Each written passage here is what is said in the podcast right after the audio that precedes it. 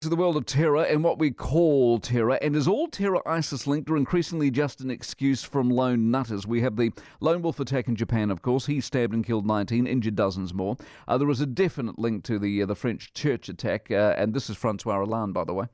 We are facing a group, Daesh, who have declared war.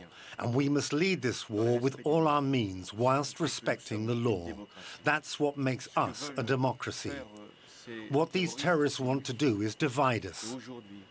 After the death of this priest, I am thinking of all the Catholics in France, and I would like to express my support to them. Yes, a very definite link there. But then there was the train attack in Germany, the Munich attack at McDonald's, the Orlando nightclub, a couple of attacks in France, and overnight a doctor was shot in Berlin. So, how do we deal with this sort of outbreak? Counterterrorism expert Yan St-Pierre is with us from Paris. Very good morning to you.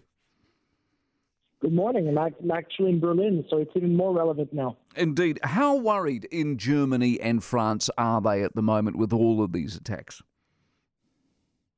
Uh, in France, they've, they've been uh, very nervous now, going at least back at least to, to November. Uh, that was the biggest attack on their soil, and uh, for them, it's it's always been very unsettling to see the army uh, in the streets.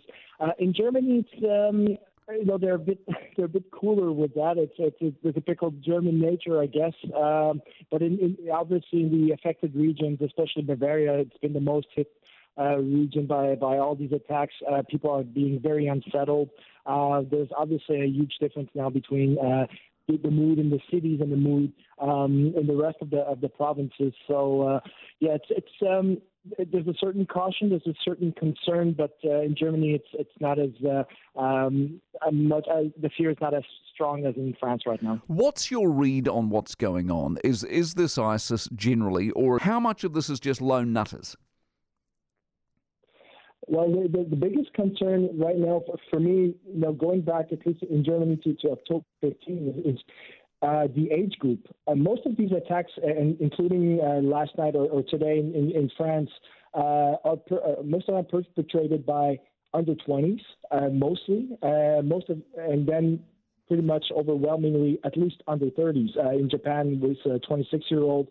and it tells me, you know, it's there's something going on with a particular age group that needs to be addressed. Now, what that is exactly is, is still needs to be assessed. But um, the other concern is that a lot of them at some point actually been treated. Uh, that had, they had been in therapy um, and were somehow released. So I think uh, one of the messages right now will definitely have to be to review many of the cases where some doubts uh, were still in the air, and uh, perhaps now start considering that uh, these uh, former patients or people that were treated for certain signs that have led up led to attacks perhaps now consider long term and, and to follow them long term, not necessarily from the police, but to make sure that they have regular meetings with their um, psychologists, psychiatrists, and when something does come up, to be able to, to prevent uh, any attacks by um, having the proper treatment. Because our, our, automatic response these days is to go, is it ISIS? Is it Daesh? What's the link to terrorism?